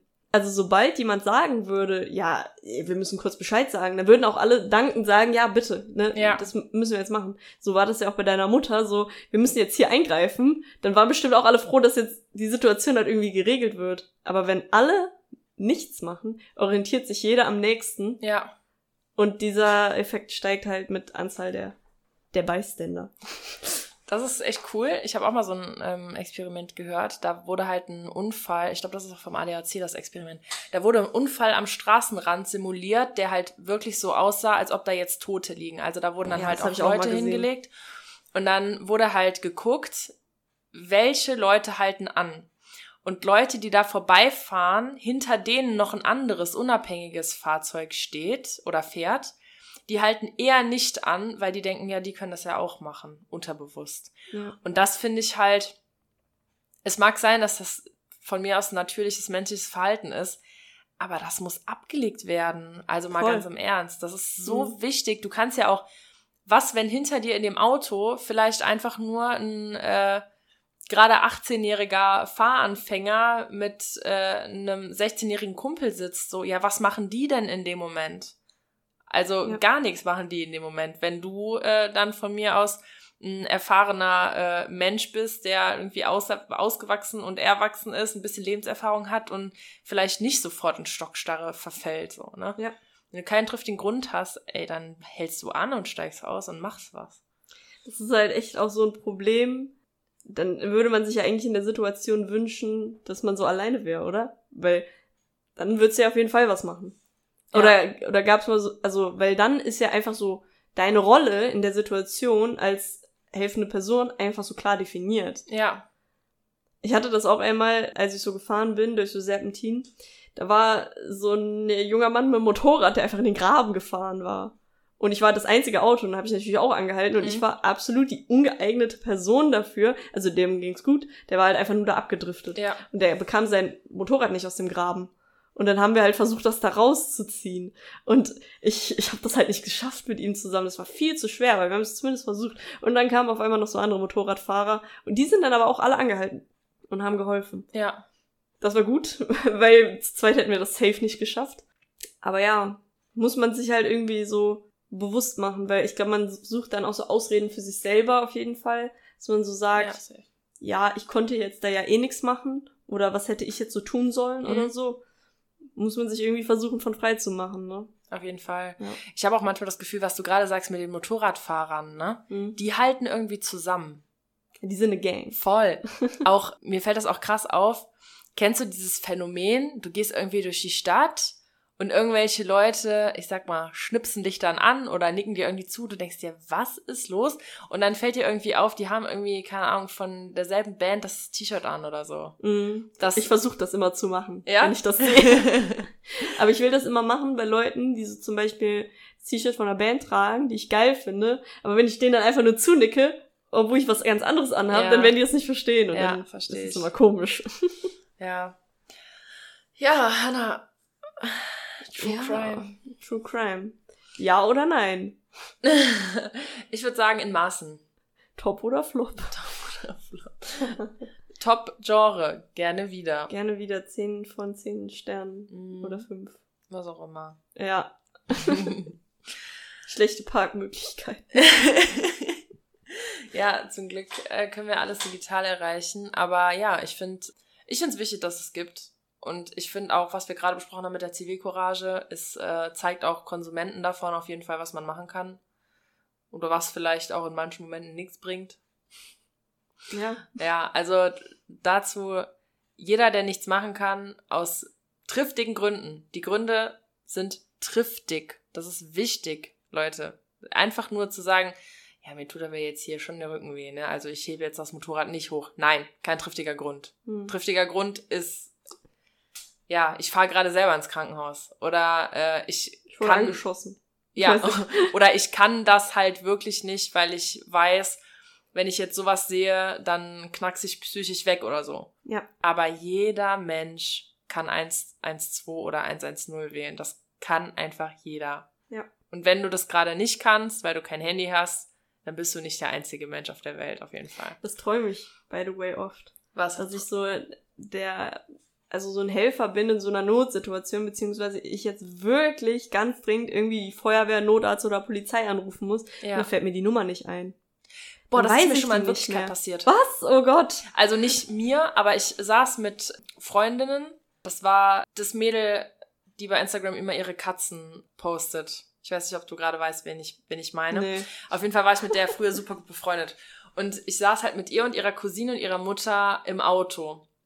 Und wir haben einen äh, Autounfall gesehen, meine ich, wo wir halt auch dann die einzigen waren, die da jetzt, ich glaube, wir waren halt so nah dran, dass die Polizei mit Sicherheit auch gewollt hätte, dass wir da bleiben, weil wir das halt wirklich alles gesehen haben, quasi als Zeugen. Ne? Mhm. Und die Cousine von meiner Freundin sollte dann halt die, äh, die, den Notruf wählen, weil da halt auch anscheinend jemand verletzt war. Und es ist ihr einfach nicht eingefallen. Sie, es ist ihr wirklich, es war, sie war so unter Adrenalin, sie konnte es einfach nicht erinnern. Das fand ich total krass. Heftig, ne? Ja, aber in dem Glaubt Moment, wo man dann daran denkt und denkt so, hey, was ist mit dir los? Das ist doch einfach, ja, keine Ahnung. Ja, irgendwie ähm, ist, ist schon verrückt, was so Ausnahmesituationen mit dir machen. So, Voll. in welche Richtung auch immer. Es gibt eine Sache, die ich bei True Crime auch mich manchmal frage. Und zwar, es gibt ja sehr viele Krimiserien oder so, was jetzt halt alles fiktional ist. Ne? Ja. Es ist Aber halt das- nicht true. Ja, es ist absolut nicht true und deswegen finde ich es auch irgendwie nicht interessant. Ich finde es deswegen nicht interessant, obwohl es wahrscheinlich so vom Inhalt her dasselbe sein könnte. Aber es Ja. ist nicht wirklich passiert. Was denkst du darüber? Ja, das birgt ja auch diese äh, Catchphrase vor sämtlichen absolut hanebüchenden Horrorfilmen basierend auf einer wahren Begebenheit. Dass es einfach super catchy ist, wenn etwas wirklich passiert ist. Mhm. Ich finde, gute Fiktion ist auf jeden Fall auch geil, sich das reinzuziehen. Aber für mich sind halt fiktive Sachen irgendwie auch wirklich fiktiv. Weißt du, was ich meine? Ja. Also im Sinne von fabelmäßig. Und, Kommen auf jeden äh, Fall immer Tiere vor. Quasi, Mit ja. Personen. Genau. Eigentlich. nee, ich liebe halt so ähm, Science Fiction und sowas. Äh, oder ja, nicht mehr so Science Fiction, eher so Fantasy. Ja. Das finde ich ist halt gute Fiction. Aber ja, so Krimi lesen jetzt eher nicht so. Obwohl manchmal catcht einen das auch. Nämlich gar nicht. Doch. Also das weißt du noch einzige, dieses eine Buch, was du mir mal gegeben hast? Der Erdbepflücker? Ja, das habe ich selber nicht gelesen. Äh, echt nicht? Nee, da Oh, hatte ich Angst warum hast du vor. es denn nicht? Achso, okay. Da war ich zu jung, da hatte ich Angst. Und es war auch sehr dick. Da gab es ja noch den Scherbensammler und noch ein paar andere. Ist mehr davon? Ja, davon gibt es, das ist ein Metal. Da gibt es einige von. Aber hast du die? Nein. Okay. Aber die, äh, also ich habe das Buch meinem Vater gegeben, der hat es gelesen und ich glaube, der hat dann bei Freunden relativ leicht die anderen auch gefunden. Die sind auch alle nicht teuer. So, ja. Ich dachte so, falls die jetzt hier am Start ist. Nee, aber äh, ja. Ja. Luxen. Nee, sowas catcht mich nicht, äh, nicht so krass. Ich habe eins gelesen, das heißt ähm, Dornröschenfluch, glaube ich. Und das ist halt, da war ich halt, keine Ahnung, 13 oder 12, als ich das gelesen habe. Und das ist halt ganz klar Teenie-Ding, ne? Also sowas, so leichte Kost mehr oder weniger, finde ich ja noch okay. Aber dann so, keine Ahnung, Jean Nesbo oder sowas, wo dann halt richtig einer abgeschlachtet wird. Nee, brauche, muss ich nicht haben. Und ich denke mir auch, Leute, die sich sowas ausdenken, vielleicht eher mit Vorsicht genießen, sag ich mal. Ist halt auf jeden Fall ein riesen Wirtschaftszweig. da steht auch eine riesen Community dahinter. Voll. Allein schon Tatort. Leute, das ist hier deutsches Kulturgut. Und das fand ich da immer lustig, was, äh, was Tommy Schmidt darüber gesagt hat bei Gemischtes Hack. Weil er meinte immer, wie komisch ist das, dass wir als Menschen uns hinsetzen und im Fernsehen zugucken, wie andere Menschen so andere Menschen töten. So. Und das finden wir unterhaltsam. Ja. Wie kommt das? Da dachte ich mir auch so, ja, wie kommt das? Weil das ist ja nicht passiert, es ist ja extra erfunden. Weil es halt Ja. diesen krassen Unterhaltungsfaktor hat. Und du denkst so, hm, ist das wirklich komisch. Hanna- Würden andere Gattungen das machen? Wahrscheinlich nicht. Aber Hanna, wollen wir das Ganze mit der Frage auch mal abrappen? Und dann könnt ihr euch ja nochmal überlegen, wie kommt das, dass wir uns sowas gerne angucken? Wenn du nämlich nichts mehr hast, dann würde ich das Ganze jetzt hier einmal abschließen. Okay, Alles klar. dann, äh, Dann schreibt uns doch mal die Antwort auf die Frage, warum gucken Menschen, warum andere, wie andere abgeschlacht werden von der gleichen Gattung und Spezies, ohne dass äh, sie davon irgendwas haben.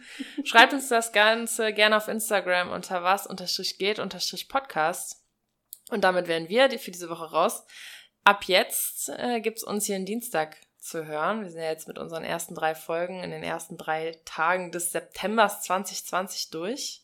Hanna, was denn so dein erstes Fazit zu der ganzen Geschichte hier? Ich habe so ein richtig geiles Radiomoderator-Feeling. Ich mag das. Und ich mag, dass das jetzt alle, die das hören, so meine Meinung hören müssen. ich, also gefällt mir gut. Ja, dieses Einseitige, ne? Du musst halt mit keinem diskutieren. Es ist halt echt so. Also, also Irgendwie klingt, klingt jetzt blöd. Diskussionen sind auch toll. Ich meine, wir könnten ja jetzt auch voll oft uneinig sein, sind wir aber halt irgendwie nicht. Nee. Ähm, die Diskussion wird dann wahrscheinlich so losgehen, wenn wir so den ersten Shitstorm kriegen und irgendwie darauf reagieren müssen. Oder wir lassen es halt mal sehen, weiß ja, ich noch nicht. Aber ja, es ist halt schön. Du gibst einfach nur deine Meinung preis. Und wer das nicht hören möchte, kann ja ausmachen. So. Ja, eben. Also Leute, ganz ehrlich, das ist natürlich hier auch alles immer nicht so ernst gemeint, wie es gesagt wird. Ich hoffe, der Humor wird verstanden und dahingehend wünschen wir euch noch eine schöne Woche. Wir sehen uns am Dienstag. Letzte Worte, Hanna? Nö. Dann ciao. Ciao.